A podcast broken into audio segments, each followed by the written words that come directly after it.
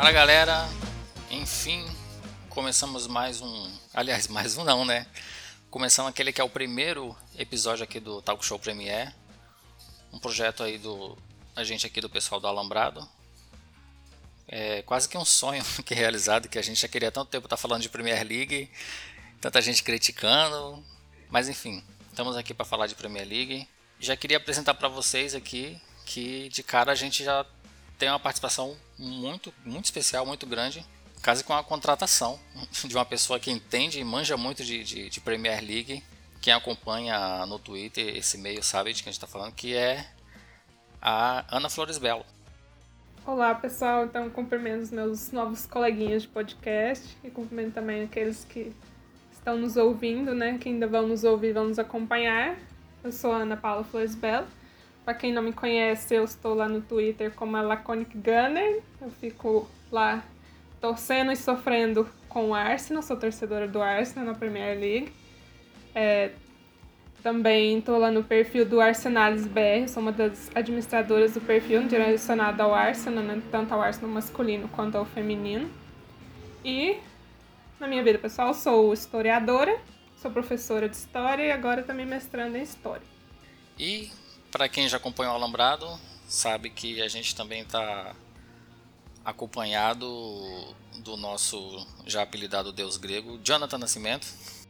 Boa noite, queridos ouvintes. Como já apresentado, meu nome é Jonathan Nascimento e faço parte, integro o, a rede Alambrado, né? Tá virando uma rede agora com o nosso segundo podcast aí ligado.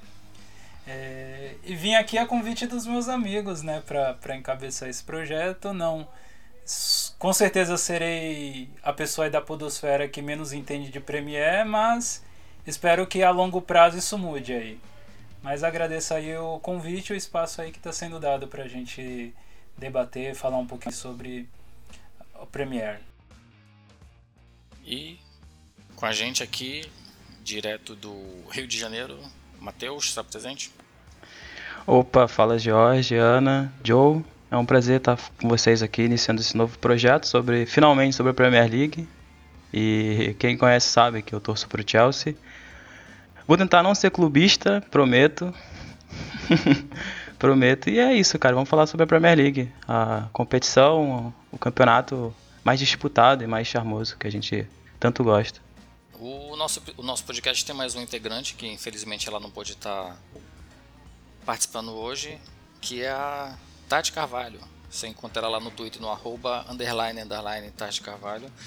A Tati também é bem engajada né, nesse meio, ela está lá fazendo parte do Empório do Futebol Feminino. Ela é repórter também no, no Loucos do Bando, do Corinthians, e faz parte do Portland Thorns Brasil. É, espero que no próximo episódio ela esteja presente. O time está completo. E eu que vos falo, Jorge Fernandes, lá do nosso Alambrado Futebol Cast. E como eu disse, estreando esse projeto aqui. Sou torcedor do, do Arsenal, assim como a, como a Ana. E enfim, não vou nem falar muito de Arsenal porque quem acompanha sabe que a coisa não tá boa. É melhor, melhor, né? É.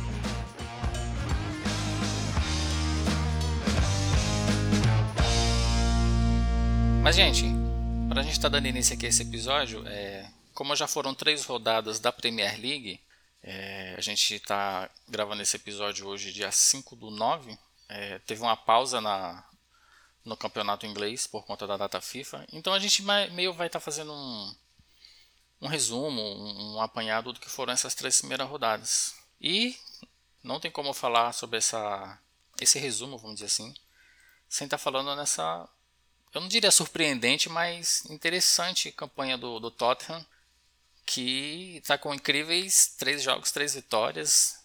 Venceu aí o Manchester City do Guardiola na, já na primeira rodada e os caras estão liderando.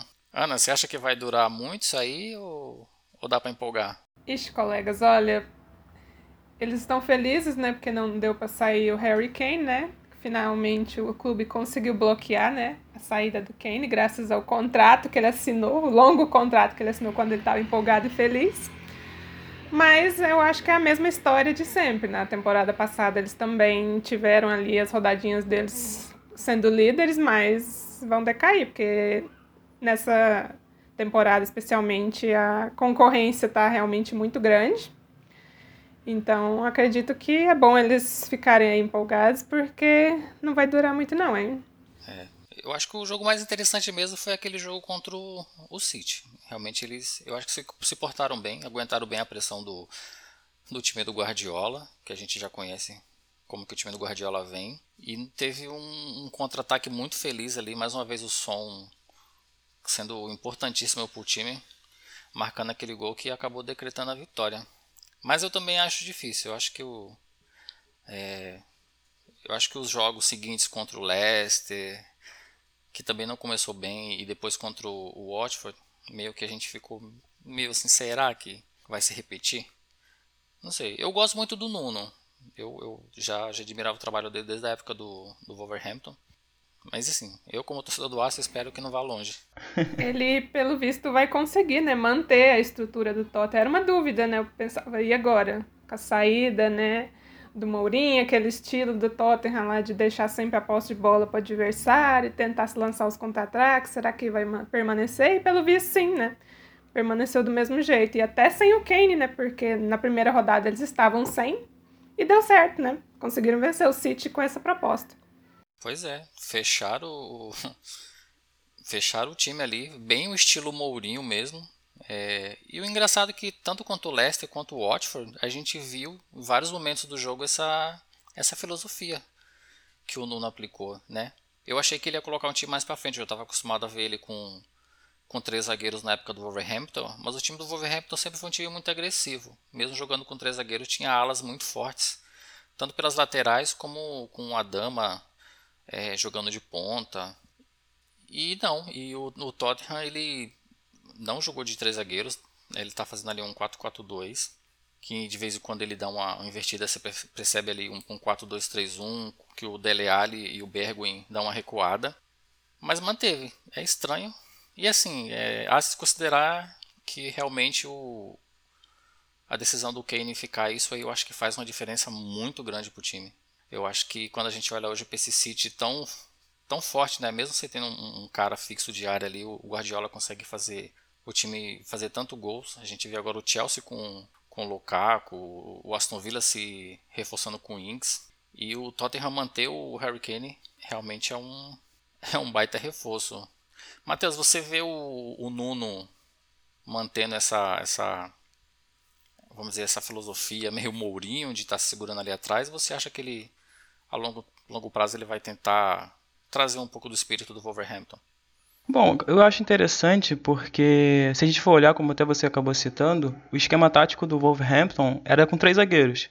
E muito se falava que o Nuno só jogava dessa forma. E eu também, assim, é, não levava tanta, tanto, não, não levo tanto fé assim no trabalho do Nuno, mas acabou me surpreendendo antes da, da, da competição começar. Mas está também surpreendendo. Se você for olhar, o Tottenham não tomou gol, cara. E na temporada passada, a zaga do Tottenham era, né, daquele jeito. E se você for olhar, a zaga é Davidson Sanches e o Dyer. Então, assim, é, ao meu ver, a chegada do, do Christian Romero, que na, na temporada passada foi o melhor zagueiro do Cautio, ainda mais assim pode acabar é, trazendo um nível maior da zaga do Tottenham. E é interessante também você ver o, o Nuno jogando num, num, numa linha de quatro, com esse esquema do Tottenham, né? E sem tomar gols. Então acho que assim da mesma forma, eu também acabei percebendo isso que o Harry Kane jogou contra o Watford, mas nesses dois jogos do, do, Tottenham, não foi um Tottenham assim que sentiu tanta falta do, do Kane, lógico, que se o Kane tivesse, seria teria um poderio ofensivo bem maior, mas eu não, não, não vi que o Tottenham era aquele, aquela equipe, por exemplo, do Mourinho, que tinha essa necessidade de ter o Harry Kane ali na frente. O Lucas, por exemplo, fez um baita jogo contra o Manchester City, e o Dele Alli também vem jogando bem. Até tenha se falado se o, o Nuno vai conseguir trazer o bom futebol do, do Dele Alli. Então, ao meu ver, o, o, o Nuno... Lógico, como a gente estava falando antes de começar o episódio, né? É, o Tottenham não tem um, um, uma equipe a nível de brigar pelo título. Se a gente for olhar por elenco, por exemplo, de, Man de Manchester City, de Chelsea, de Manchester United, não tem. Até porque daqui a pouco começa as outras competições, como a Carabao, a FA Cup, a Conference, por exemplo, que o Tottenham já está jogando. Então começa as outras competições, também tem as convocações né, de, de, seleções, então assim, começa a pesar um pouco. Então assim, ao meu ver, não digo assim surpreendente esse começo do Nuno, ao meu ver, dessa forma. Então, assim, eu acho que o Tottenham aos poucos vai, vai chegando ali no meio da tabela, no meio da competição. Então, ao meu ver, é isso. Jonathan, quais as suas a sua visão sobre o, esse início do, do Nuno, do Tottenham, enfim, no, nesses três primeiros jogos? Então, eu, eu acho que esse fator do primeiro jogo, deles terem ganhado do City, eu não sei. O, o grande problema desses times que começam muito bem, mas que não são favoritos, é que eu acho que é isso que citaram aí, essa questão do, do elenco, do, do, do poderio que tem que ter ali, tipo, porque vai ter essas questões de competições paralelas, vai ter a questão do de convocações de, de jogadores indo para outra seleção e vai precisar. Mas só que quando eu olho aqui, por exemplo, eles jogando do City, eles não eram favorito contra o City. Ninguém, acho que, a não ser os torcedores do Tottenham, apostavam que eles ganhariam. ninguém, acho que em sã consciência pensava isso. Mas eles ganharam de 1 a 0. Aí já foram com o gás todo. Aí contra o, o, Wolves, eles também ganharam de 1 a 0 São, pla são placares magros, gente. Placares econômicos. Nada que empolgue demais também, assim. Não, não tem como se iludir com isso. 1 a 0 1 a 0 1 a 0 Tudo 1 a 0 aqui. E são, foram jogos bem parelhos. Pelo que eu pude ver aqui, foram jogos bem parelhos. Então, eu acho que assim, é uma equipe razoável. Razoável para boa. Que eu acho que cumpriu bem o aí o, os seus três jogos. Porém, é, eu acho que fica um, um, uma grande interrogação aí se de fato eles vão ter esse cacife, essa bala na agulha para continuar tendo é, essa estrutura de jogo, assim, bem montado, um, um, time bem coeso, como agora no começo da competição. E até mencionado também aí, é até comum em, em alguns anos eles começarem bem. O problema é eles se manterem bem. Então, assim, para um campeonato que ainda tem muito jogo pela frente, é, não sei, a gente fica aí na, na dúvida. Eu até fui ver, e eu peço desculpa aos ouvintes, que eu sei que aqui é a Premier League, mas não tem como eu aqui brasileiro não fazer paralelo com o Galo aqui no Brasil. que Eu fui até ver na astrologia chinesa se esse ano era o ano do Galo, porque aí eu ia começar a acreditar que o Tottenham poderia ser o campeão da Premier League, mas não é, é o ano do boi esse ano. Então, não sei, aí esses paralelos assim, extra-campo, acho que não, não, não, não vai dar Tottenham não é, esse ano. Pode, pode ser que belisque ali a, a, aquela competição de segundo escalão que é a Europa League, talvez. O Aston Villa acho que ainda ingressa, deve tomar esse lugar aí do Tottenham, que começou bem, mas basicamente para começo de conversa é isso. É, o ano do boi só interessa a os eleitores do Bolsonaro. Né? É, eu ia falar Mas isso. Como é que é Premier League? como é que é Premier League? Assim, eu acho que já ficou claro, né, que infelizmente pelo histórico do Tottenham não tem, não tem muito como confiar, né? Mas, quem sabe, né? No, no, eu acho que está no início do trabalho, acabou de chegar, acho que, como o Joe falou, tem muita rodada ainda pela frente. É, há se destacar também que o Tottenham ele já vinha, ao meu ver, se reforçado bem na lateral esquerda com o Reguilhon, e agora eles trouxeram o Emerson, né? Do Barcelona. Não é aquela maravilha de, de jogador, mas é um bom jogador. É melhor que o, que o Tangangá. Que o Tangangá é meio durão, bate até na mãe. O Emerson acho que vai dar um pouco mais de qualidade para ali para lateral direita do, do Tottenham. Mas vamos esperar. E assim, além do Tottenham, um time que não vou dizer está surpreendendo, mas que tá jogando um bom futebol e eu acho que tem que ser falado é o time do do West Ham, né? Os comandados aí do David Moyes tá fazendo um, acho que um bom um bom início. Teve teve vitórias importantes ali. Eu acompanhei alguns jogos e realmente o o Antônio, o cara tá fazendo a diferença. E a gente sabe como que é o, o o histórico do David Moyes já, né? Por outras equipes que ele passou, muita desconfiança. Mas assim, ano passado, temporada passada, desculpa, é, surpreendeu, fez uma boa campanha, classificando o time para a Europa League. É, esse ano teve um bom início, não teve tantas contratações assim que, ao meu ver, que tiveram algum impacto, mas tá jogando direitinho, né? Você acha que você acha que o, o David Moyes ele enfim está se encontrando Ana no, no West Ham, tá dando para vamos dizer assim achar uma, uma filosofia de trabalho que ele possa estar tá, tá dando certo já há um tempo que ele está no, no West Ham? Ah, com certeza, né? Acho que agora ele está já começando a colher, né, os frutos do trabalho dele por lá. Todos os jogos que eles fizeram, né, foram muito bem. Eu só consegui assistir o da primeira e da segunda rodada, não assisti da terceira.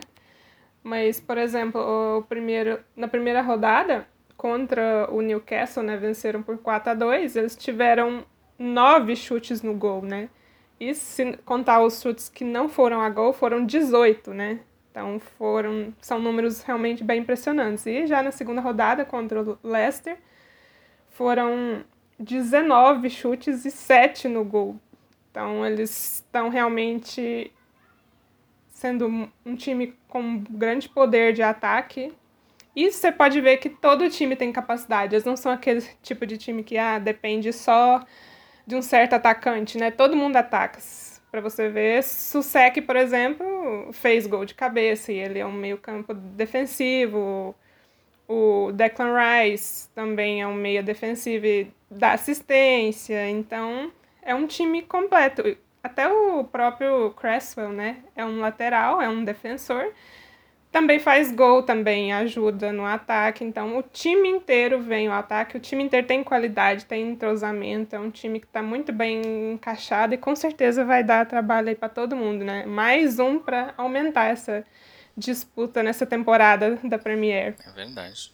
O meio de campo, o meio de campo deles ali na ali na de meias com, com Fornaus e com com Beirama tá dando muito certo. Os caras se entendem, parece que tá jogando junto já há uns 5 anos né? E para completar o, o, o, Antônio muito feliz fazendo os gols.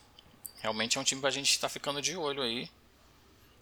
E assim, eu, eu espero que dê certo. Eu, eu, eu torço para esses times menores dar uma. Eu acho que dá até uma melhorada no campeonato, sair um pouco dessa coisa de, de, de Big Six, né? É, e a imprevisibilidade do futebol, né? O que é melhor é sempre que apareçam, sim, mais times diferentes, sempre aí lutando para serem melhores, né? E você citou a questão do meio-campo, né? O Benham ali às vezes jogando de ponta, né? Foi até uma surpresa, porque ele foi muito mal na temporada passada e agora já tem esse começo espetacular, né? Já fez gols, já marcou assistências, então a gente vê que o time todo tá afiado.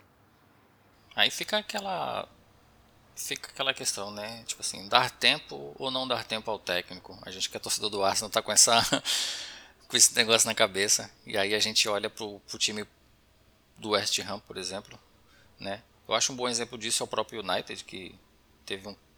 O Solskjaer foi muito criticado e aí depois de, acho que três anos ele tá, dois para três anos, tá começando a, a, ter uma identidade ali o time do Solskjaer, ter, ter um padrão de jogo definido. Mas enfim, Matheus, é... o que, que você viu aí do, do West Ham nessas primeiras rodadas? Dá para impressionar? É, como você falou, né? Temporada passada o West Ham fez até uma, uma boa campanha. Eu lembro que chegou até ali nas últimas rodadas brigar com o Chelsea pela última vaga na Champions.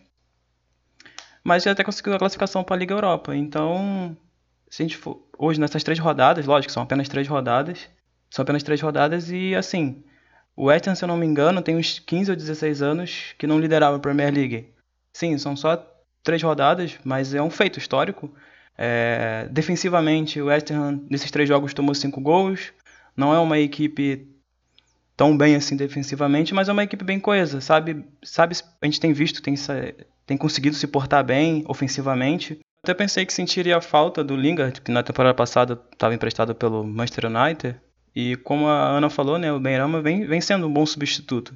Tem se destacando, assim como o Antônio, que ao meu ver é, tem se, torna, se tornou né, um jogador histórico para o clube. É, como o Jorge até falou, que muito, tem feito muitos times do, do Fantasy né, ser feliz. Quatro gols aí, três assistências. Temporada. Ele é meu capitão no Fantasy. Temporada passada ele fez 26 jogos, 10 gols e 3 assistências. Acho que se continuar nessa frequência ele pode quebrar né, o seu recorde até mesmo numa, numa temporada numa temporada que, que a, a temporada que maior fez gols foi 14 gols foi na Championship na temporada 14-15 pelo Nottingham, onde ele fez 14 gols em 46 jogos e fez 14 assistências. E é engraçado porque o, o Antônio ele entra não só nessa, nesse, nesse quesito pra, na história do, do West Ham, mas também porque ele fez o primeiro gol do West Ham no London Stadium. Foi, foi feito pelo Antônio. E a primeira derrota do, do Tottenham no seu novo estádio foi para o West Ham com o gol do Antônio. O jogo foi 1 a 0 Então, assim, é, a gente tem visto a, a equipe do West Ham é, se portar de uma maneira até interessante. Por exemplo, goleou o Leicester na última. Na, se eu não me engano, foi na última agora, na terceira. Não, foi na segunda rodada. Na Isso. Segunda. Na terceira acabou empatando. É, mas é, é, vai também nessa questão, né? O West Ham não tem uma. Trouxe o Zuma do Chelsea, que ao meu ver um, é um zagueiro com qualidade. Não, não, não conseguiu se encaixar no esquema do Tuchel, mas ao meu ver é um bom zagueiro, foi uma boa contratação. É, o West Ham não fez tantas contratações assim. É, Vejo algumas contas do West Ham no Brasil falando também sobre isso, sobre essa falta de contratações. Mas, ao meu ver, tem sido um trabalho interessante do David Moyes, essa continuidade é, muito bacana. Então, acredito que o West Ham pode repetir sim, talvez ali o mesmo feito da temporada passada. Eu acho que é mais um time aí para incomodar ali o, o Leicester, o, o Tottenham. É, e né? Até o próprio Arsenal se Isso que eu ia falar. Porque na temporada passada ele acabou tirando o Tottenham e o Arsenal da Liga Europa. Então. É verdade. Você vê que o West Ham tá bem. Pois é, e o jogo contra o, o, o jogo contra o Leicester. O time do Leicester jogou boa parte do, do jogo com um a menos. Né? Eu sei que isso de certa forma influencia, mas assim, a gente vê um volume de jogo muito grande do time do West Ham. E uma coisa interessante, como eles finalizam bem. Sim né? Que nem a Ana bem pontuou, os 19 chutes aí, 7 foram no gol. E assim, e os caras sabem finalizar. E você junta isso com o Antônio, que está aí numa fase excelente. Promete, acho que dá trabalho. Um time, eu acho que, eu esperava mais, mas eu, eu ainda acredito que vai ser semelhante ao West Ham é o Aston Villa. Por conta das contratações e como muito, tem muito jogador novo, ainda não tem entrosamento, mas eu acho que no decorrer do campeonato o Aston Villa vai ser um time que também pode entrar ali nessa briga com West Ham, com, com Leicester e Tottenham. E se Deus quiser com Arsenal. né? É, e agora o técnico também tem que repensar a estrutura do time, né? Porque eles eram muito centrados ali no Grealish e tal. Aí, com a lesão dele, acabou que o Watkins que ganhou a, a chance de ser protagonista, mas de repente, no início da temporada, ele lesiona, né? Mas vem o Ings. E aí fica essa coisa, né? Vai jogar com os dois agora, que ele tá voltando da lesão, ou vai escolher só um, né? Vai permanecer só com o Ings, porque o Ings tá jogando bem, mas o Watkins também foi um dos caras mais goleadores da temporada passada na Premier. Então, vamos ter que ver o que, que eles vão fazer aí com esse time, né? Eu, eu sei. Se eu fosse apostar, eu acredito que o Watkins, ele. Quando voltar, eu acho que ele vai meio que ter a chance dele de, de seguir no time. Mas se não abrir o olho, eu acho que o, Wings passa na frente. Eu acho um pouco difícil ele estar tá jogando com, com dois atacantes, se ele conseguir. Mas, mas é interessante. É um jogador muito interessante, apesar de. É, o Wings é aquele tipo de jogador que a gente a gente olha e fala assim: ah, você queria ele no seu time? Por exemplo, se eu perguntasse para Ana ou, ou pro, pro Matheus, queria ele no Arsenal, no Chelsea? Assim, eu não. Eu, eu, eu falo, ah, não, eu não queria. Mas não sei, cara. Você olha as temporadas, o, o Ings não é ruim. É um, o cara, o cara sabe fazer gol, o cara sabe fazer diferença. Aí isso me questiona, sabe? Olhando hoje para essa fase horrenda do do Aubameyang, que não, não sei o que aconteceu com o Aubameyang, não, não tá jogando nada, não acorda para a vida. Aí você vê o Ings bem no, no Southampton e chega no Aston Villa bem fazendo gol, sabe?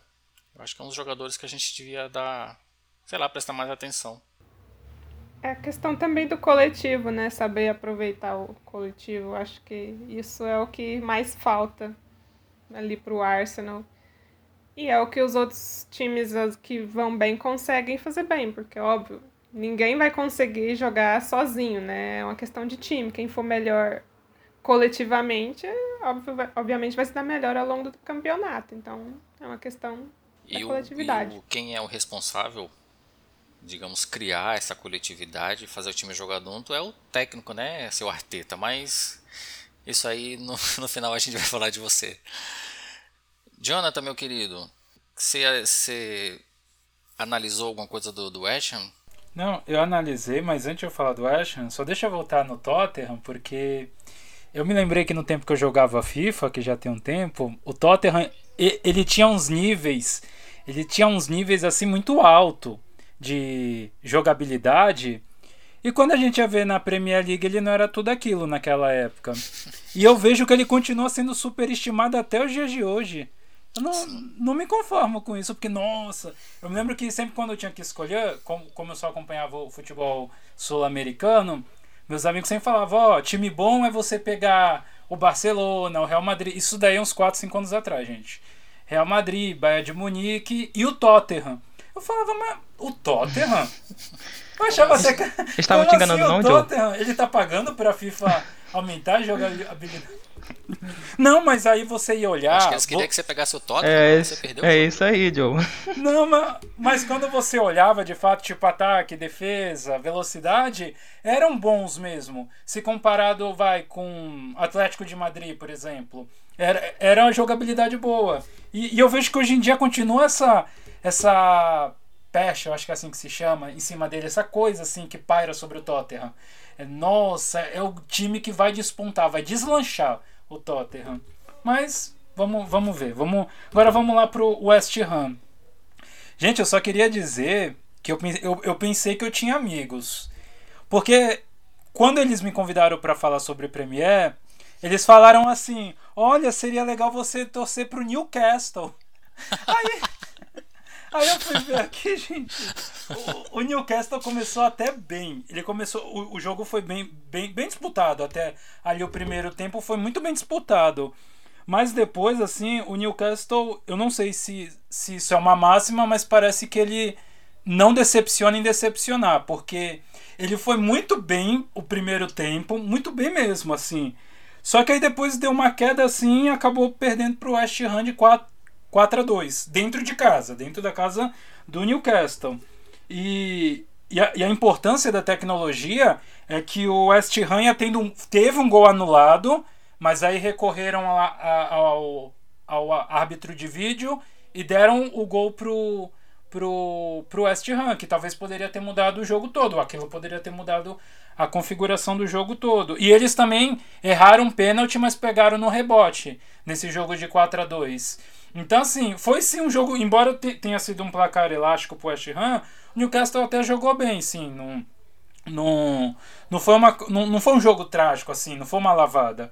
É porque, que nem a, a Ana até pontuou aí, o, o poderio de ataque dele estava muito bom, porque 18 chutes, 9 no gol. E desses 9 chutes no gol, 4 serem convertidos em gol é quase 50% de acerto. Então, assim, a pontaria do West Ham foi muito bem assim nesse jogo. E, e, e no contra o Leicester, até assim, começo do segundo tempo eu ainda achei um jogo parelho também. Mas aí teve um momento, teve a expulsão também lá do jogador do, do Leicester. E aí teve um momento que eu acho que eles, não sei, se perderam ali no jogo. E o West Ham tá com uma composição muito boa. O, tá, não sei, tá entrosado esse time. Esse time tá, tá legal de, de ver, principalmente com esse destaque do Antônio. Não só fazendo gol, mas como dando assistência, como ajudando muito na jogada, sendo muito decisivos na, na, na jogada. E a, a, única decepção que fica é que eles tinham tudo para ganhar do Crystal Palace, tinha tudo para empatar em número de pontos com o, o Tottenham, mas aí eles deram uma escorregada dentro de casa contra o Crystal Palace. É, acho que só, só isso. E, embora o Antônio jogou bem esse jogo, mas não conseguiram a, a vitória. Acho que só foi um deslize ali que eles tiveram que teriam, tinham tudo para ter ganho e, e se isolado na liderança junto ali com, com o Tottenham. Mas é um começo é, excepcional. Você até perguntou, Jorge, para o Matheus se eles iriam impressionar. E eu assim, eu acho que eles não vão impressionar no campeonato, mas eu acho que eles vão surpreender. Eu acho que eles vão fazer jogos bem assim parelhos contra os times de maiores investimentos assim. Eu tô botando fé nesse, assim.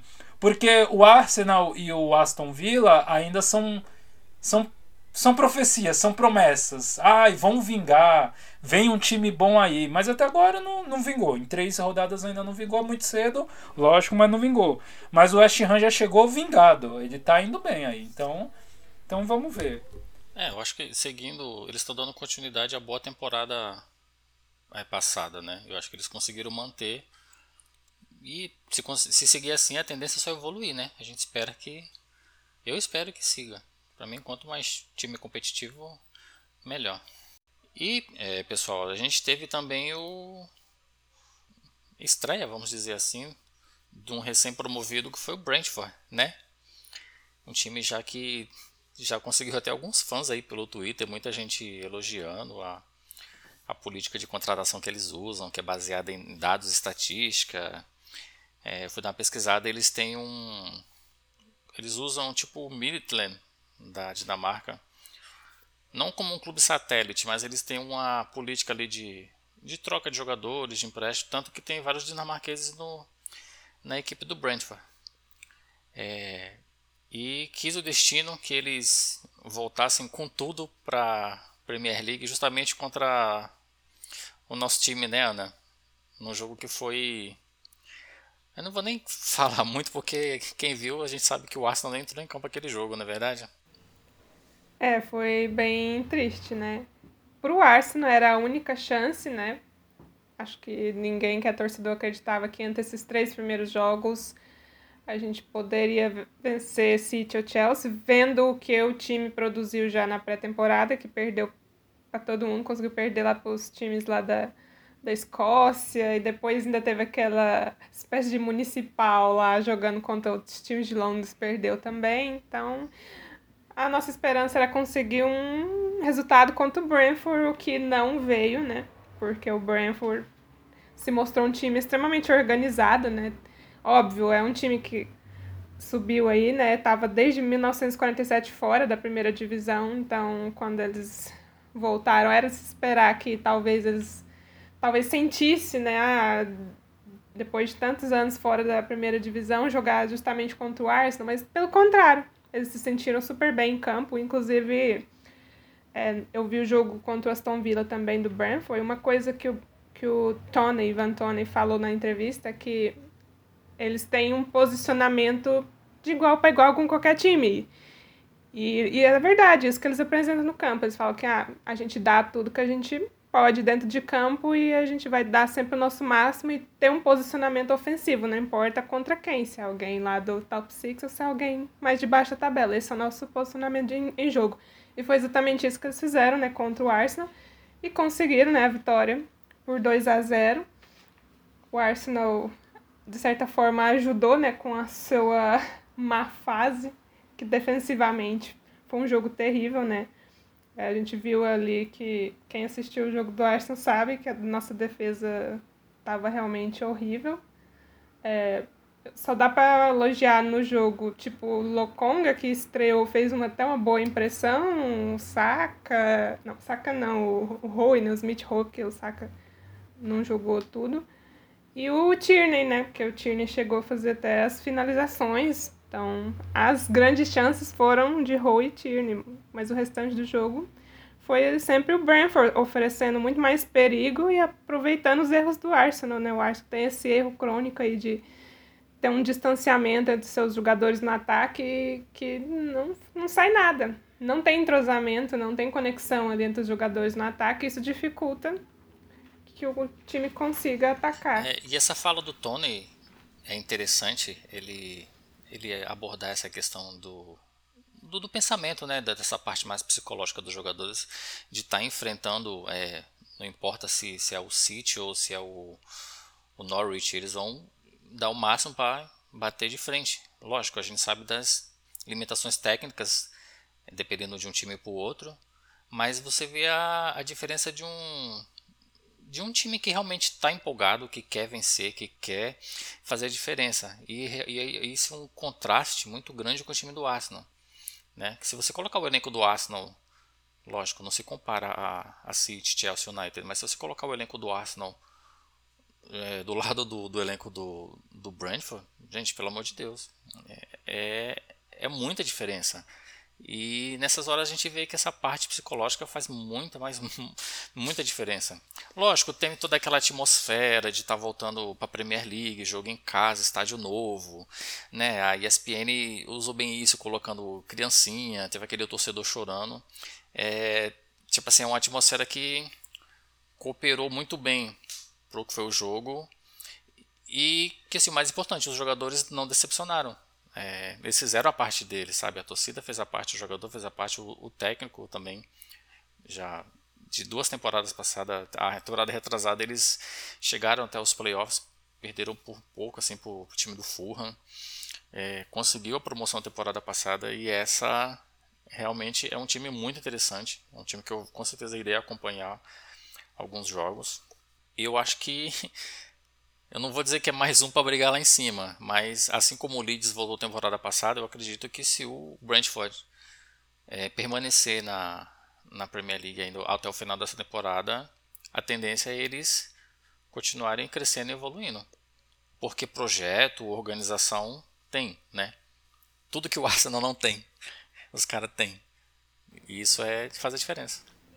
Eu particularmente gostei muito deles. Toda temporada eu tenho algum time assim meio fora dos favoritos que eu meio que adoto, passo a assistir eles e o Brentford já se tornou esse time meu. Eu gosto muito deles pela questão da organização, né? O Raya também eu gosto muito do goleiro deles, é um goleiro que faz muitas defesas por jogo e também é um dos responsáveis, né, por ajudar eles a ter tão uma defesa tão boa, que até agora, né, eles levaram somente um gol, né?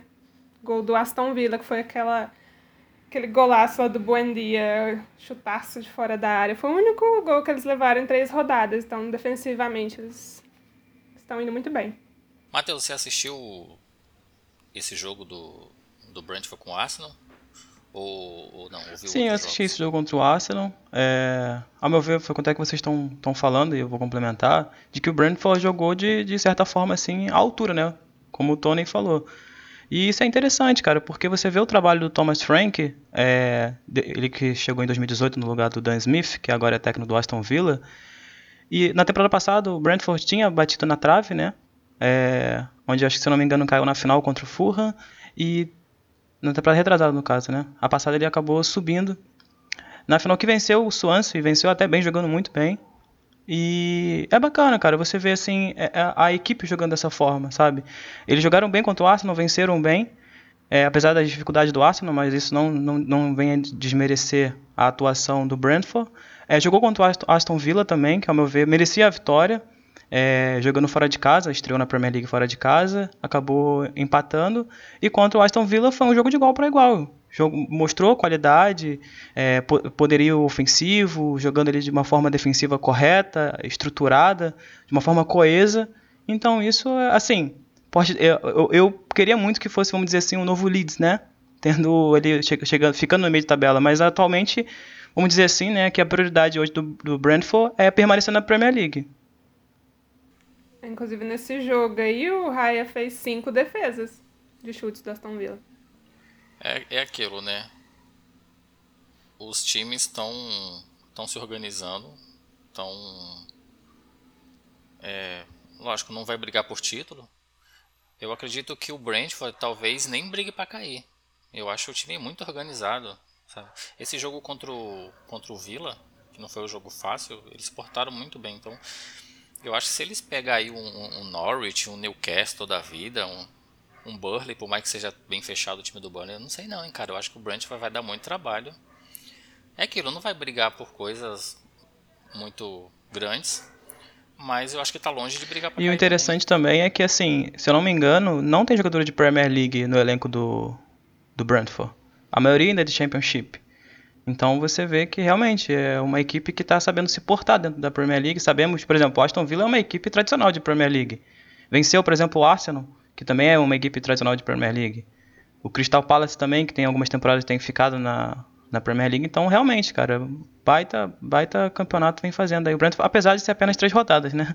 Tudo pode acontecer depois dessa data FIFA, mas é bacana de ver o Brentford se portando dessa forma. É, eles vão jogar contra o Brighton em casa. Eu acho que não perde não. Não sei, né? Vamos ver. Jonathan, meu, meu, meu amigo, que, que você achou desse debutante aí na, na Premier League já batendo no meu time? Eu acho que tem questões, cara, que, que, que vai muito além assim de, de elenco, de. Eu não sei explicar, porque assim, quando eu escuto que esse time tá desde a década de 40 de fora aí da elite do futebol inglês, eu acho que tem coisas extra-campo, como por exemplo essa parte psicológica que deve pesar muito. Porque assim, de, de fato é, é, é admirável eu não sei, parecia que o Arsenal estava levando o jogo como se fosse um amistoso, como se não valesse três pontos pro, pro campeonato. Porque assim, as, a, a, não só a zaga, o sistema defensivo, que vai além da zaga, tava muito lenta, mas muito lenta. Eles viam a bola assim passando. Aí tipo, parecia. Mas aí eu te pergunto, que sistema defensivo? Ah, pois é, é. É o que chamam de sistema defensivo, né? É o que chamam, né? De sistema defensivo. Assim, o, o Arsenal ajudou na vitória. Lógico, não, não quero tirar o mérito do, do Brentford, mas assim, o o Arsenal não mostrou a que veio naquele jogo, assim, tipo, tava parecia que foi um time que que não sei, parecia ali que vai, metade do time estava estreando esse ano, nessa temporada, quando na verdade não, a maioria já jogam juntos. Então não deu para entender porque essa apatia, essa falta de entrosamento no Arsenal foi surpreendente. Foi, foi um jogo que, tipo assim, ah, você. Se tivesse que apostar entre o Arsenal e o Brentford, quem você acha que vai ganhar? Lógico que eu apostaria 100 reais no Arsenal, tranquilo, gente. Tranquilo. Mas infelizmente não foi isso que aconteceu. O que, o que eu tô vendo que está começando a acontecer no mundo do futebol, até para além da Premier, é que, embora tenha esses times muito elitizados, que, que é comprado por, por empresas, por shakes, que beleza, eles têm sim, eles vão ganhar título, eles têm é, é, elencos fantásticos, mas eu tô vendo que os times intermediários, ou até os times mais considerados baixos, de baixo investimento, eles estão se preparando de uma forma para jogar um jogo de cada vez como se fosse o último da sua vida, sabe? E parece que isso faz toda a diferença, até no, nos âmbitos das seleções também. Seleções que às vezes não tem nem muita expressão, vai enfrentar outra e engrossa o caldo ali. E eu acho que o, o Brentford, assim como foi o Leeds mencionado por alguém aqui, eu acho que ele pode fazer esse papel ali de. de até o presente momento, parece que tudo demonstra que ele tem grande possibilidade de permanecer é, na elite aí. É, pelo, futebol, pelo futebol mostrado nessas três primeiras rodadas, o Brentford tem, tem capacidade para para lutar aí para permanecer, que já é uma, seria uma grande vitória. Depois de não sei quantos anos aí, não vou conseguir fazer a conta agora de cabeça, mas já faz mais de 50 anos, gente. Então é só dele permanecer já vai ser um, um grande feito assim, mas mas é, é legal essa mentalidade de coaching. É, acho que é uma mentalidade de coaching, tipo, ah, não gosto de coaching, não gosto dessa filosofia, mas eu acho que se aproximaria disso aí. É, tipo assim, é. dessa coisa de animar, vocês podem vencer, vamos romper os seus limites. Eles romperam os limites, porque, tipo assim, se a gente for pegar no papel, economicamente falando, e pega, eles enfrentaram o Aston Villa, o Arsenal e qual foi o outro time? Foram três, né? Palace. E o Palace. O Palace. E eu acho que só esse último que deve ter um investimento próximo do, do Brentford.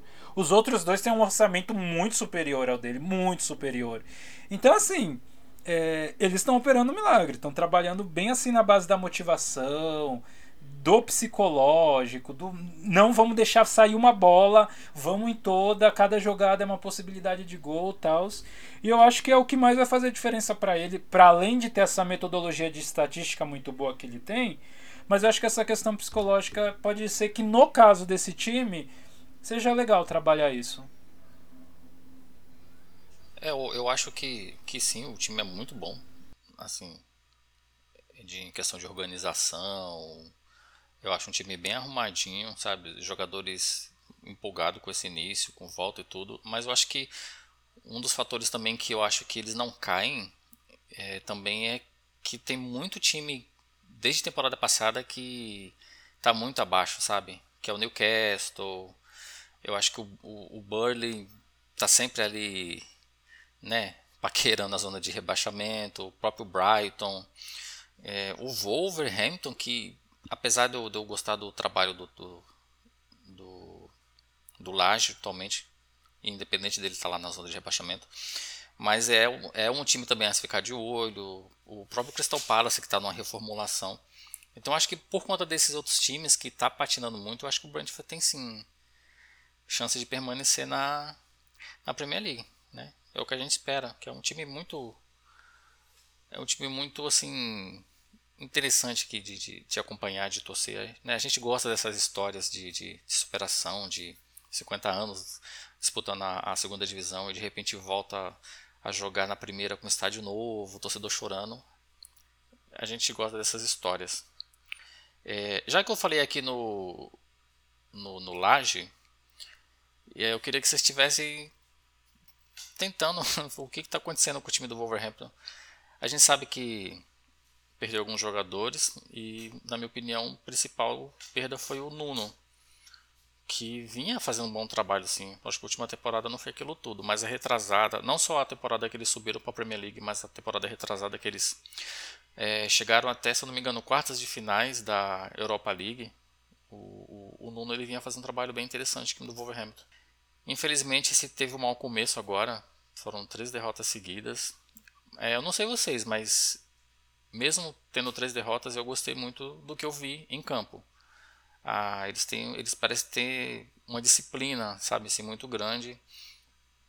Eles conseguem chegar no, no, no último terço do campo com uma facilidade muito grande, até por conta da velocidade que os seus alas têm. E eu acho que é uma coisa interessante para se tratar, porque, tipo assim, deu o, o, o azar de estar perdendo esses jogos, mas vocês acreditam que posteriormente contra times mais fracos é, eles podem estar tá, tá se reerguendo? Ah, pelo que eu vi dos jogos, né? Eu só consegui assistir a partida contra o United, mas eu vi um resuminho depois dos outros. Eles tiveram, sim, muitas chances, eles jogaram bem, acho que foi muito questão de azar, né? Por exemplo, lá na primeira rodada contra o Leicester, eles finalizaram muito mais, eles tiveram 17 chances de chutes a gol contra 9 do Leicester, né? Só que aí pecaram na finalização, né? Porque chutes no gol, realmente o Wolves só teve três, enquanto o Leicester teve cinco. É, o próprio Sá também é um, é um goleiro que está ajudando muito, né? Nesse jogo contra o Leicester ele fez sete defesas, então ajudou a segurar esse placar aí só de 1 a 0. No jogo contra o United também eles foram muito bem, eles conseguiram segurar o United do início ao fim, mas vocês sabem, né? Contra esses times grandes, acaba que um lance, um lance que eles conseguem ali ficar de cara pro gol já gera o lance que vai decidir a partida e foi assim, né? Contra eles, contra o United, mas é um time muito bem organizado. Traoré mesmo é um cara impossível quando ele não tá tentando fazer o gol, ele tá tentando assistência, ele tem uma mobilidade incrível, ele faz cruzamento e ninguém para ele na lateral tentando bloquear cruzamento. Quando ele chega na área também é difícil parar ele. Às vezes tentam derrubar ele e ele se levanta. Não sei se foi contra esse jogo contra o United, que alguém tentou derrubar ele, ele caiu no chão e mesmo assim ele levantou e prosseguiu a jogada com a bola. Então, é, eles têm muito talento. O Trincão também fez uma partida muito boa contra o United. É, até. Deixa eu ver aqui, eu tinha até notado. Até o minuto 55, o Wolves já tinha feito três finalizações no gol e o United nenhuma. Então, tipo, o United não tinha feito nenhuma finalização do gol e parecia que o Wolves ia ganhar, porque estava tendo as boas chances, mas aí, felizmente, é, a gente pôde perceber também uma melhora defensiva no United, né? Eu acho que o Varane ali estreando já deu uma certa diferença, já ajudou bastante. E com as defesas que o Derré fez também, seguraram o placar e por fim acabaram levando a vitória. Sim, e finalizaram muito mais que o que o United nesse jogo, né? Foi 6 contra 3 no gol e total de 15 contra 10. É, pois é. Você vê que realmente o United não merecia essa vitória. Acho que não. no máximo ali com muita um empate mas ainda assim, se for analisar as chances de gol perdida pelo Wolverhampton, ele merecia ter levado a vitória. É, pecaram muito, perderam muito. Inclusive teve uma defesa dupla do Derreia, né? No minuto 68 ele o Sainz ali cabeceou, ele defendeu, a bola ficou viva no chão, o Sainz chutou de novo o Derré defendeu de novo. Então, é, tava impossível. Foi uma atuação world class do Derré para segurar esse 0 a 0 até que o United conseguiu ali com o Greenwood a vitória. Você tá gostando, Matheus, desse time do Wolverhampton? Acha que acho que ainda vai dar vai dar bom aí? Então, a única dúvida que talvez a gente possa ter é se de fato o Bruno Lage vai ter é, o elenco necessário para imprimir o futebol que ele quer. Porque, por exemplo, é, são três jogos, né? Mas como o Jorge falou, o Wolverhampton jogou bem. Contra o Tottenham, por exemplo, eu acho que o Tottenham merecia a vitória, né? É, durante nesse meio desses três jogos, é, o Wolverhampton jogou pela Carabao Cup, venceu com goleada. O, o que é a lanterna na Championship, mas também a gente não pode fazer um parâmetro. Mas fica a dúvida, né? É, o que, que vai ser desse Wolverhampton na, na Premier League? como, como foi bem colocado pelo George, né? É, equipes que, por exemplo, como o Brentford, pode sim fazer uma boa campanha. Wolverhampton, perdendo esses jogos aí, pode ligar um sinal de alerta. Lógico, é começo de temporada, é chegada de um novo técnico. Tem o Jimenez que estava voltando, né, de que aconteceu com ele.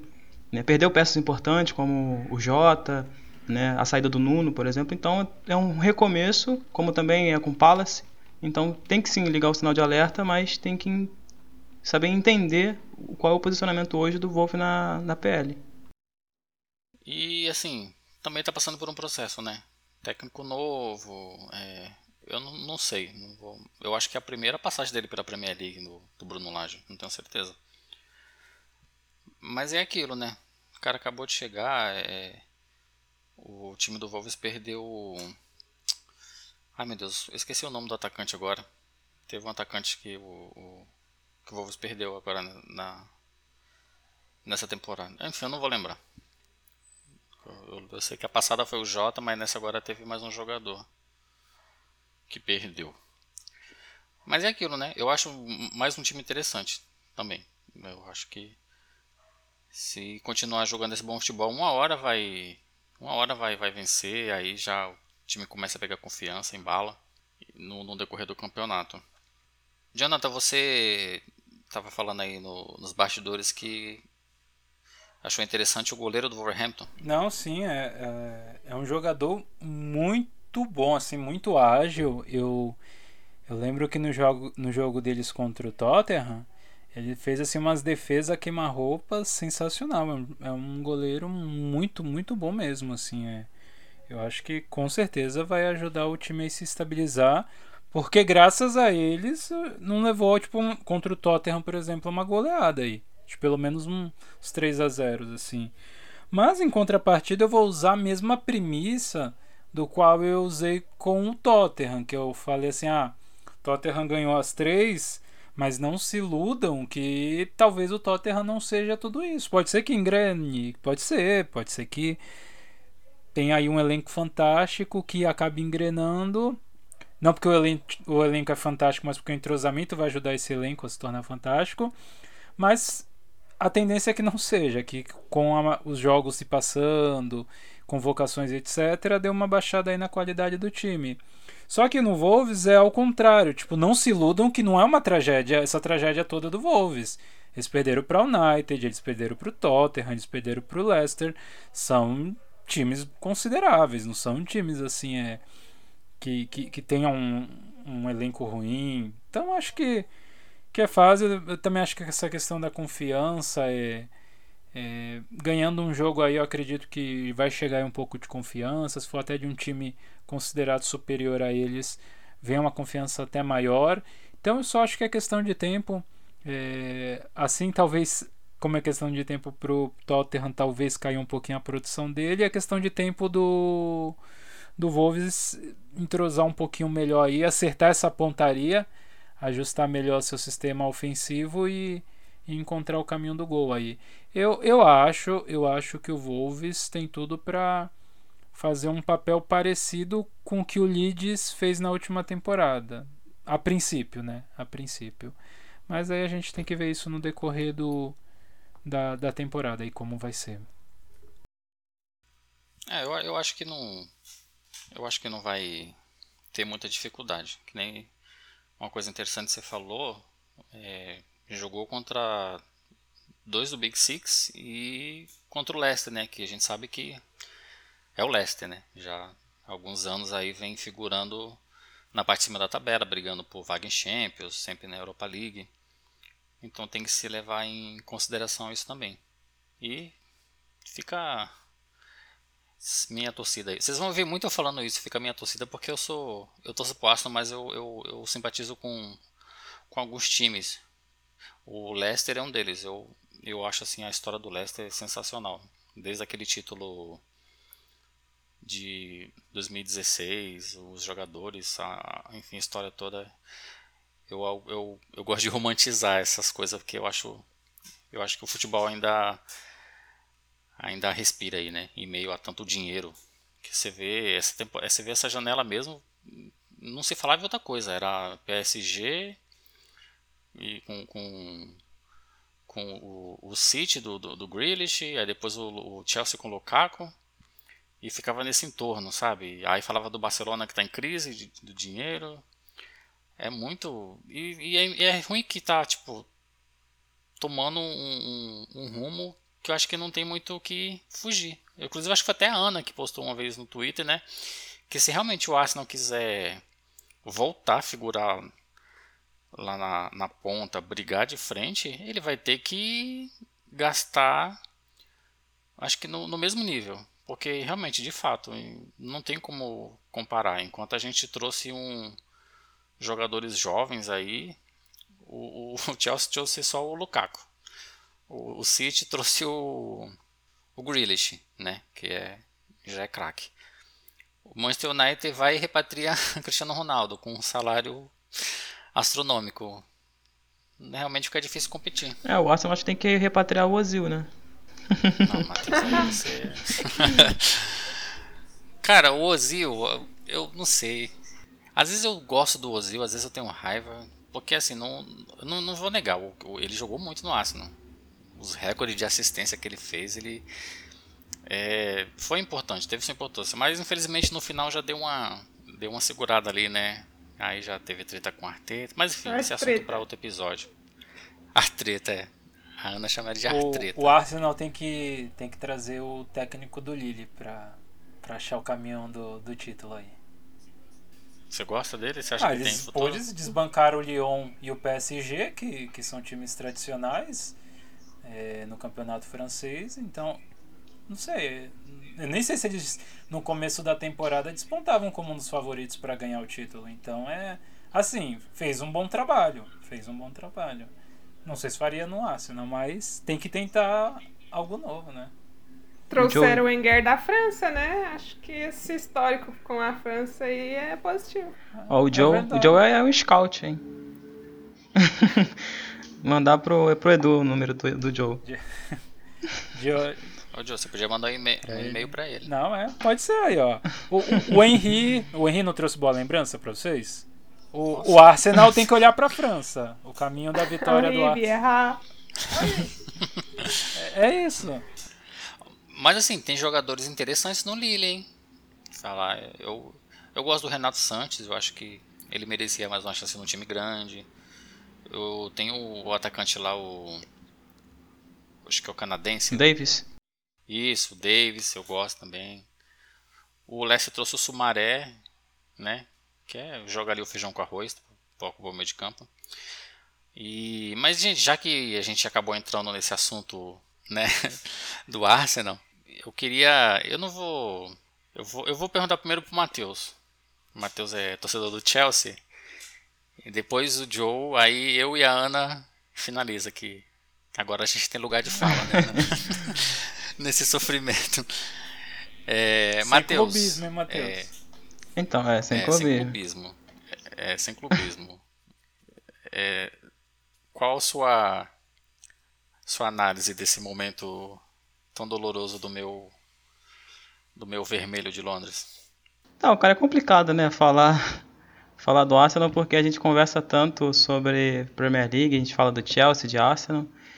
E não é de hoje, né, que o Arsenal vem nessa esse problema todo que vem acontecido, a gente sabe muito bem que, que não é, o problema não é só o Arteta, como até uma vez falei no Twitter, que talvez o Arteta e, e os jogadores sejam apenas uma vírgula nesse caos todo que o Arsenal tem passado.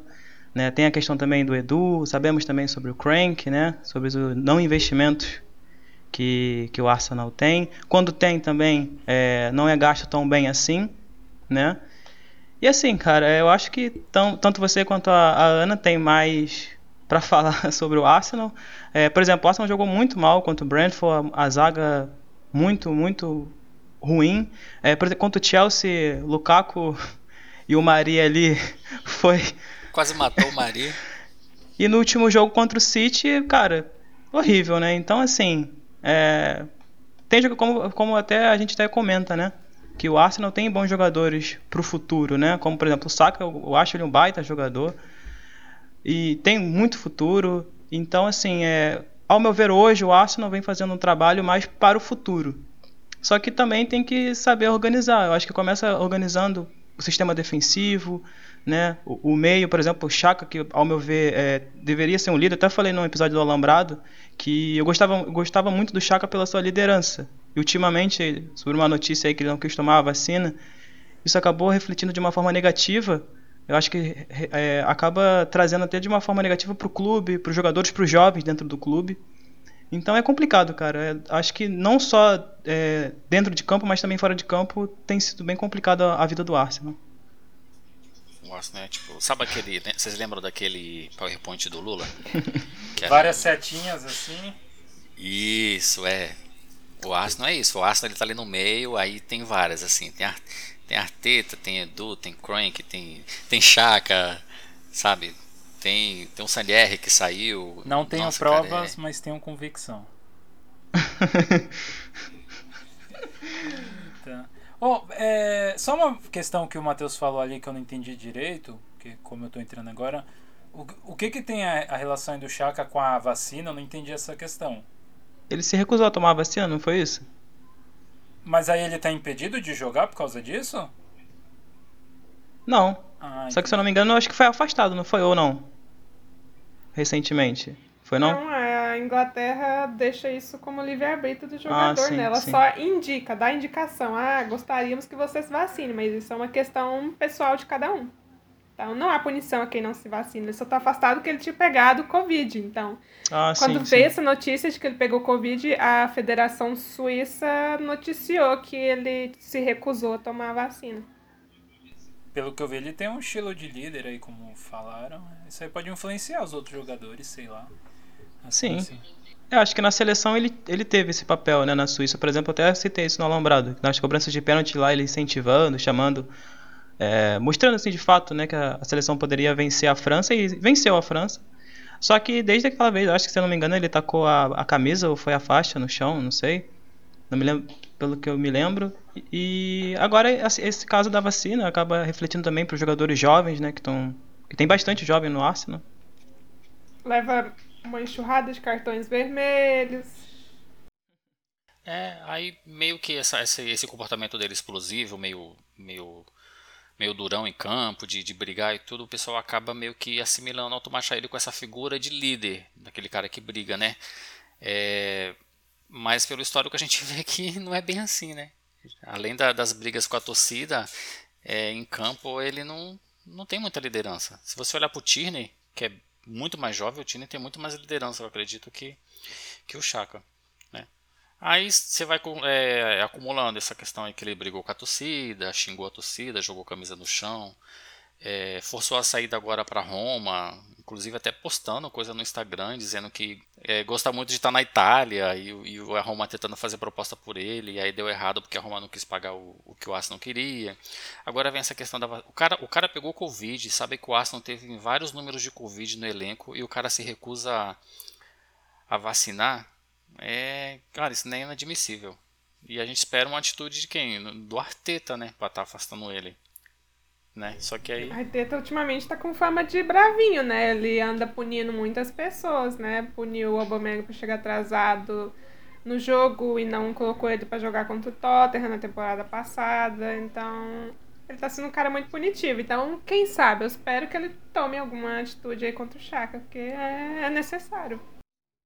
É o mínimo, né? Porque ele tá, ele tá colocando o, o grupo em risco. Ah, não é?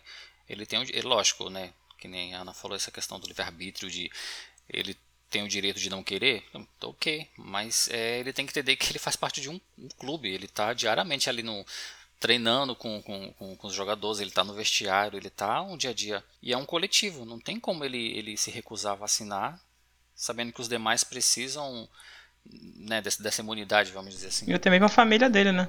Também. O cara não pensa nem nos jogadores, vai pensar na família. É o, o, o é. nível. Negacionismo para além do Brasil. Quem achava que, que só tinha por aqui, a gente está bem equivocado aí. E, não, isso é tão fato porque há duas semanas atrás todo mundo aqui em casa pegou Covid, inclusive eu. E foi absurdo assim a velocidade é, em que se propagou e todo mundo ficou doente junto. Então, assim, de fato a gente vê a o quão necessário é a questão da vacinação, do cuidado. E ali ele está compondo uma equipe técnica, eh, somando os jogadores, preparadores, não sei, deve dar em torno que, de umas 50 pessoas, ou para mais, de repente, não sei. Mas, é, infelizmente, parece ter uma mentalidade individualista pelos, pelas características que vocês me trazem dele. E Só que eu vejo um problema pro, pro Arsenal porque me parece na fala da Ana que o Arteta não era tão punitivo e está se tornando assim, punitivo no sentido de ser mais severo. E, e eu não sei se é que ele tinha um outro estilo, se assim. Porque, por exemplo, numa empresa, quando o, o, o chefe ali é meio banana tal, e de repente começa a endurecer o negócio, geralmente começa a ter um motim dos próprios funcionários para tentar derrubar aquele gerente. Então eu não sei se isso pode ser, embora seja necessário essas atitudes mais enérgicas do, do Arteta, eu não sei se esse giro aí, ou se essa semi-virada de 180 graus, neste momento, seja algo bom para dentro do elenco. Num, ali na coletividade do clube tudo, não sei, pode ser que seja um problema. Aí somado com a questão que o, o Matheus falou do de quão mal investimento eles fazem, assim, co como eles não investem muito bem, tipo, tendo tantas peças aí para serem escolhidas e não, não escolheram. Vocês até citaram alguns jogadores do Lille que poderia é, compor o grupo do Arsenal que não veio. É, enfim, e outras questões. É, tá, tá difícil vislumbrar. E, é, e, e, a questão do Arteta, eu não sei se é só o Arteta, né? No, do, no, no Arsenal o grande problema, né? Me parece que tem jogadores aí que também não ajudam. A parte, a parte dos bastidores também do, do Arsenal tem uma questão mercadológica e que visa o capital de uma maneira muito complicada. Então, assim, é, é um elo de, de ligações assim que trabalham para prejudicar a equipe muito grande. É, assim, eu, eu eu discordo um, um pouco do Matheus nessa questão da, das escolhas de contratação. Mas, mas isso aí depois eu, eu me explico. Eu queria saber da Ana é, como você faz esse.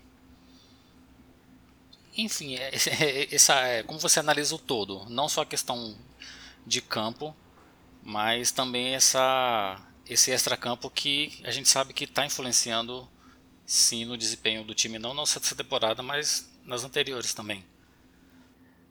Ah, eu já deixo claro que eu sou do time Arteta Out, porque eu não consigo, assim, pelo que ele apresentou até agora, eu não consigo acreditar que ele vá levar o time do Arsenal além, porque ele não é mais um novato, né? Ele já está aí no time há quase dois anos e o Arsenal não evoluiu. A gente vê a tragédia que foi, né? Desde a pré-temporada até agora parece que o time não tem entrosamento, parece um time desconhecido que está começando a ser montado agora, isso não é verdade. Então, eu acho que ele já teve sim o seu tempo, já deveria ter estabelecido um certo estilo de jogo.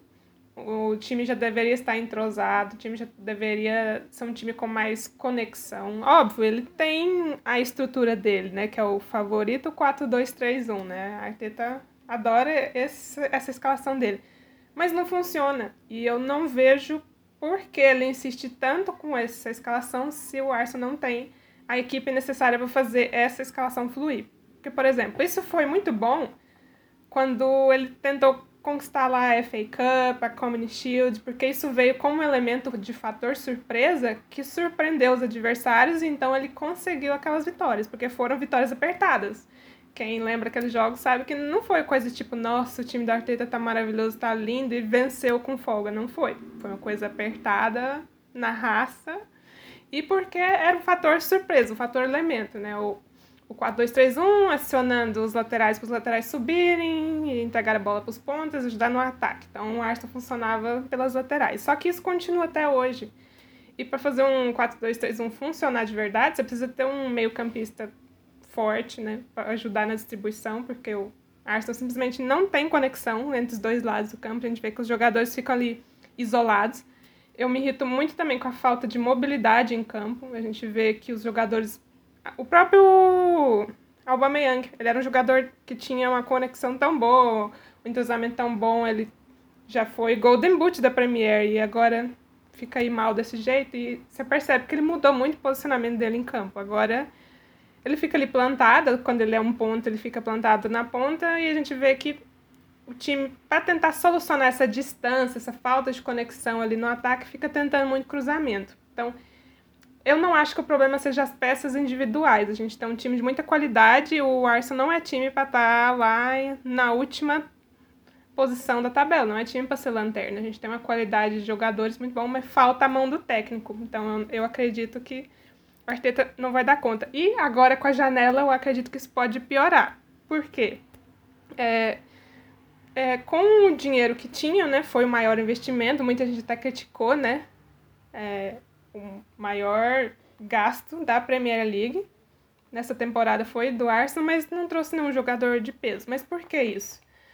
Eles tinham uma escolha, né? É, o Arsenal estava com muitas posições necessitadas, então precisava fazer uma escolha. Ou ele pegava esse dinheiro e investia em um ou dois jogadores de qualidade, ou ele tentava suprir essa necessidade de muitos jogadores distribuindo esse dinheiro. E foi isso que ele fez, né? Conta, preferiu contratar jogadores sub-23 a média de, idade é essa, 23 anos, que fossem mais baratos para eles poderem distribuir esses 150 milhões e comprarem vários jogadores. Então investiram na lateral, investiram no meio defensivo, no meio ofensivo, investiram no goleiro reserva, investiram num, num zagueiro, né, White. Só que todos esses jogadores são jovens. E eu acredito que o Arsenal não tem alguém referência, alguém na liderança, a gente estava discutindo agora a questão do Chaka, né, para fazer essa transição a gente não vai ter transição. Esses jogadores chegaram agora, são jovens, já vão de cara começar a jogar na Premier e vão ter que dar o resultado que o Arteta precisa. Inclusive, eu acho que isso foi uma questão muito ruim para o Arteta, porque a gente sabe que é, Edu mesmo veio né, em entrevista falar sobre longo termo, que é justificar essa janela de contratações de jogadores jovens pensando em um futuro, para construir um Arsenal para o futuro. Ok, mas e para o treinador? Ele precisa de resultado agora, né? Então, eu preferiria que fosse algo misturado, tipo, se traz, por exemplo, um jogador de peso e pega outros jovens, porque aí você faz esse período de transição. Tem jogadores importantes de referência que vão ajudar o Arsenal a já começar agora a ter uma reação, porque precisa muito, né, o Arsenal melhorar. Mas aí você vai aos poucos colocando esses jogadores jovens né, para se desenvolver. E, na verdade, eles não vão ter esse tempo de desenvolvimento. Desenvolvimento vai ser em campo. Eles já chegaram de cara, vão ter que solucionar o problema do Arsenal. Não tem ninguém para fazer transição. A gente não tem é, uma equipe com jogadores que vai realmente ter um espírito de liderança. Quem que é o líder? Ah, é o Chaka que estava aí pressionando para sair na janela e não conseguiu. Ah, Talvez o Leno também, por causa que ele é um jogador mais velho, embora ainda seja jovem, mas também estava pressionando, não saiu porque não conseguiu uma oferta. Aubameyang não tem espírito de liderança, apesar de ser o capitão nos momentos difíceis, é, ele é aquele tipo de jogador que não, não se posiciona, não fala nada, dificilmente ele faz entrevistas no jogo. Inclusive, no jogo contra o Brentford, quem fez a entrevista Pós-jogo foi Lokonga, o cara que estava estreando, um desses juvenis, sub-23, que chegaram no Arsenal. Então, a gente vê que não tem ninguém para ajudar esses jovens, né?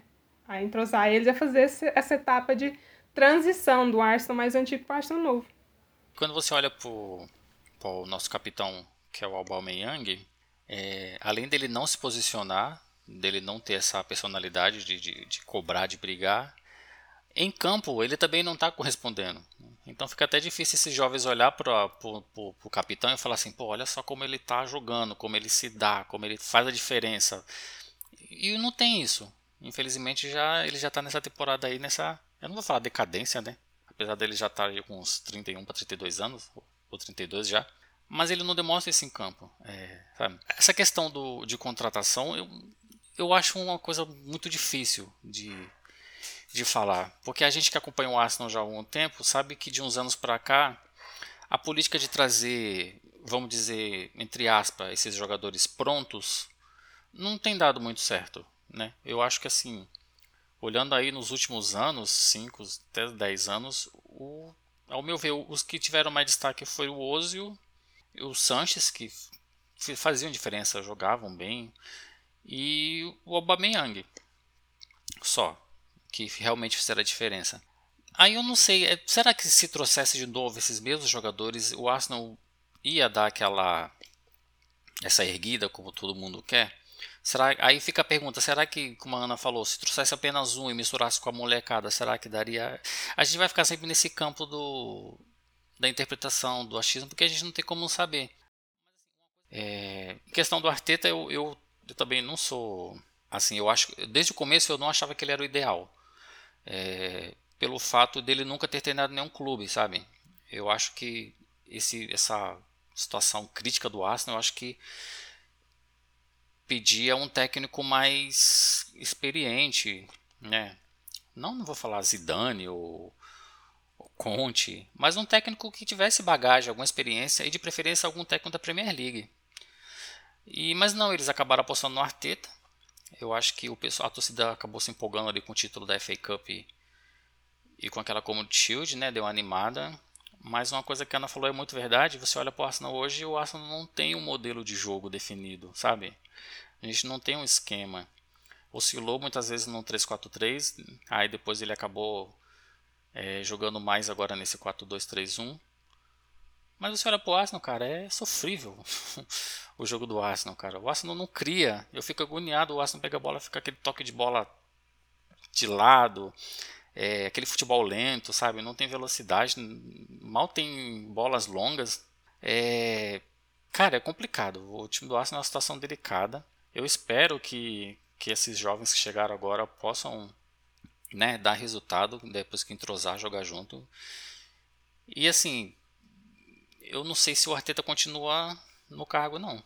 Eu acho que eu tenho para mim, que eu tô, até falei isso lá na live do Arsenalista FC. Eu acho que em dezembro, no máximo até dezembro, ele ele, ele sai, porque não vejo. Mesmo, eu acho que mesmo que chegasse o Lewandowski no time, eu acho que mesmo assim o Arteta não ia saber é, montar esse time ou levar, sabe? Eu acho que ele merecia fazer uma que nem o Rooney fez, sabe, lá no, no Derby County. Pegar um time de segunda divisão, ou, ou não sei, ou de terceira, para criar uma certa bagagem. Não já sair de assistente direto para técnico. Mas, como ele está aí, só me resta torcer, né? Espero que, é assim, uma parte de mim quer que ele dê certo, que o Arsenal brigue, outra parte quer que ele não vá mal, mas, mas que ele saia. É bem complicado eu acho que tá um peso muito grande também sobre um cara que não é experiente, né? Porque pegar um time que tava complicado e agora piorou, né? Como a situação do Arsenal. E ainda a situação dos bastidores, né? Que, que aparentemente é só ele e o Edu que organizam as questões das transferências. Então acho que é uma, um peso de tomada de decisões muito grande para alguém que nunca ocupou um cargo desses. E ele já, ele já ele, ele recebeu aí o, o cargo de manager. De manager, né? Que é vai bem mais além do que o técnico ali é, é... enfim, a montagem do time, ele toma decisões juntamente de quarteta, de, de transferência, de tudo.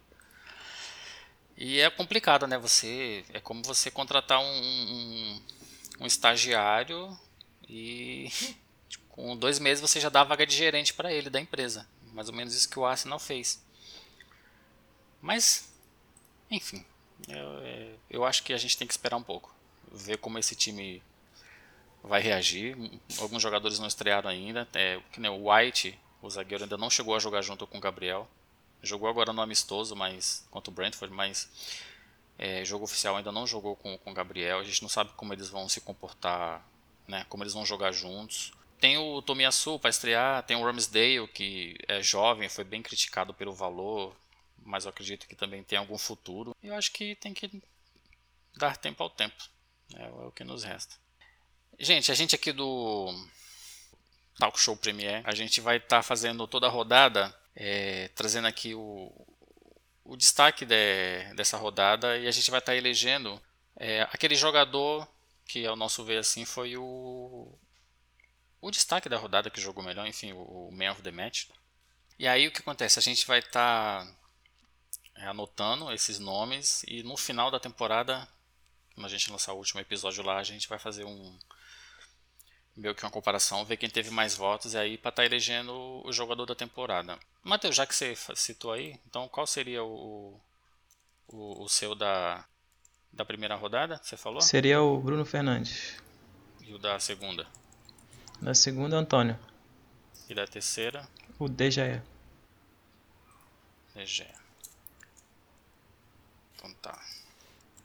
Ana, qual os seus três nomes que você achou aqui? Primeira rodada, eu vou, vou como coleguinha, eu vou colocar o Bruno Fernandes.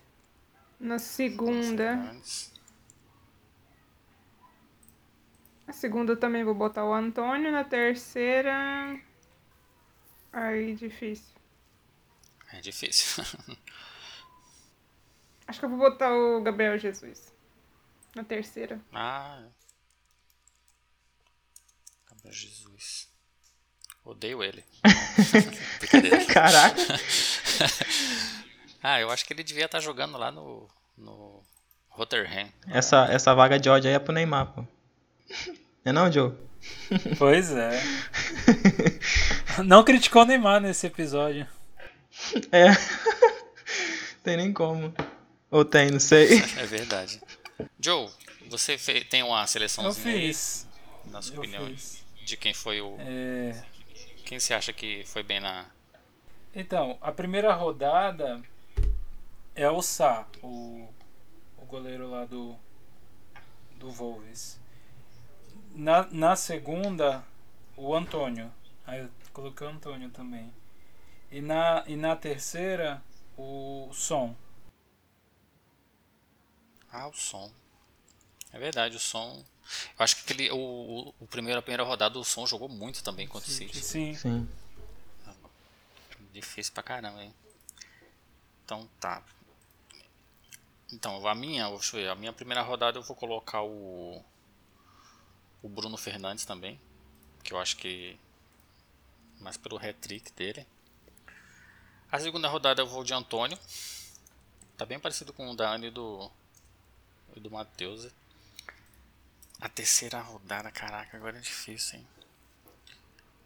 A terceira, ah, eu vou colocar o Mendy do Chelsea, porque eu acho que ele segurou bem ali o Chelsea com a menos, ele fez a diferença pro pro time do Chelsea, hein? Sei não, acho que se não fosse ele ali, se fosse o Kepa, por exemplo, eu duvido do de ter segurado o empate, hein? É, o Chelsea se comportou bem defensivamente nesse jogo. Sim. Ah, o Tuchel é maravilhoso. O que falar, né, cara? O cara chegou e consertou a zaga do Chelsea. Então ficou assim, primeira rodada. Quem teve mais votos foi o, o Bruno Fernandes, 3. Segunda rodada foi 4 a 0 o Antônio. E a terceira rodada, é, De Gea, Gabriel Jesus, Mendy e Som. Então essa foi a nossa seleção aí do, do melhor da rodada. Agora para a próxima rodada fica mais fácil. É. Só escolher um e, e tá tudo certo. Bom gente, então é ficou aí a, a pelo menos aqui pra gente os craques da rodada que a gente achou que destacou mais. É, notoriamente aí nessas três rodadas, acho que Bruno Fernandes e o Antônio foram os que mais se destacaram, né? Eu ia falar saca, mas podem me chamar de clubista. Zoeira. Mas eu acho que ficou bem. Ficou bem justo até, tendo em vista o, a importância que cada jogador teve aí para a vitória de seus respectivos times. É, esse foi o nosso primeiro episódio nesse, nessa estreia aí do Talk Show Premiere. Queria agradecer a participação de todos aqui, Joe, Ana, Matheus, e dizer que já estou ansioso para a próxima rodada, que vai ser no meu aniversário. Arsenal, não me, não me desanime no dia 11, pelo amor de Deus. E eu queria que vocês deixassem algum recadinho aí pro pessoal que tá, tá ouvindo a gente, para seguir nas redes sociais, como que é a rede de cada um. Então, para quem não, não segue ainda, eu vou deixar lá o perfil do Arsenalise BR. A gente fala sobre o Arsenal, mas também sobre o Arsenal Women. E o meu perfil pessoal, né, que é o Laconic Gunner, mas para falar esse arroba acho que fica mais difícil procurar, né? Então me procura lá pelo nome mesmo, Ana Flores Belo, que eu tô lá sempre tweetando sobre a Premier League, sobre os jogos que eu assisto, sobre Arsenal e também sobre as minhas artes, né, que eu também sou artista, então fico lá postando desenhos de jogadores de futebol. Ah, é, e a, a Ana aí fez arte do Saka e o Saka visualizou lá no Instagram, hein? Muito da hora.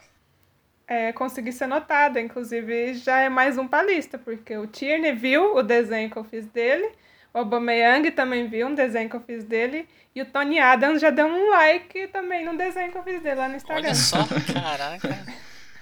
Importante ela. Você já tem ideia de qual é o próximo já a desenhar ou não? Não pensou ainda? Ah, tô em dúvida. O pessoal me falou para desenhar o Ramsday, eu tô pensando. Que o pessoal falou, ah, desenha alguma das novas contratações. Então, das Desenho novas contratações, Chacana. Pra mim ele foi mais legal. Ah, não, esse aí nunca Tá merecendo não, tá merecendo não. tá merecendo. não. Inclusive, eu tenho uma promessa para pagar, que eu falei que eu desenharia um, um jogador do Chelsea. Ó, Ih, olha aí. cantei, cantei. Cantezinho, o malte. Vou colocar um, um negócio lá de votos para ver o que, que os torcedores do Chelsea querem que eu desenhe. Essa é Lá no interessante. Twitter. Bacana. Matheus, sua, seu, seu tchau, seu agradecimento aí, redes sociais. É, seguir o. É, vou falar Rodrigues ao contrário, né? Porque esse é o meu user no Twitter. O user do Matheus é o mais difícil de achar. Tenho raiva quando vou marcar ele. E seguiu o Talk Show Premiere, que, que a gente vai começar a estar postando algumas coisas lá, que é Talk Show PL.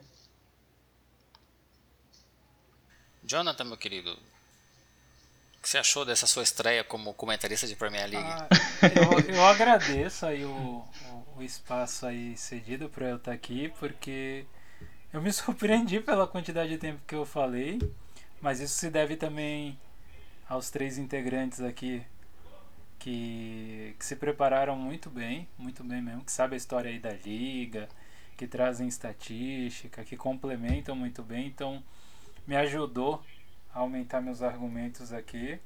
Me senti muito à vontade, muito à vontade mesmo. E, e quero indicar aí para os ouvintes seguir nosso podcast lá, o Alambrado, que também falamos de futebol, mas não sobre o futebol como a gente apresenta aqui no, no, no Talk Show Premier, mas é, a gente fala de coisas ligadas ao mundo do futebol. É uma outra pegada. Enfim, vão lá, dá um, dá um pulinho lá no Alambrado FC e ouça lá, escolha. Já temos acho que 11 episódios, se eu não estiver enganado. Ah, logo, logo tá saindo o 12 episódio aí. E, e fica para então esse convite aí pros, pros ouvintes e agradecendo aí o espaço aí de, de começar a falar sobre Inclusive, isso. fazer a propaganda aqui já, é, é, Alambrado, em breve a gente vai fazer um episódio aí sobre futebol e ditadura com a, a Ana aí participando. Com certeza vai ser um episódio, mais um episódio muito bom do Alambrado. Com certeza. E, gente, é isso. Queria agradecer a você que nos ouviu até aqui, teve paciência. Espero que goste, espero que siga a gente lá na, no Twitter. Espero que siga a gente no Twitter, curta, é, comente é, o que você achou, se tem alguma ideia, se discorda sobre algum jogador aqui que a gente falou. É muito importante a participação de todo mundo e compartilhe para as pessoas que gostam de Premier League, que acompanham, compartilhe o nosso podcast para a palavra chegar mais longe. E é isso. Queria agradecer mais uma vez aí. Um abraço a todos. Tchau, tchau. Tchau, tchau.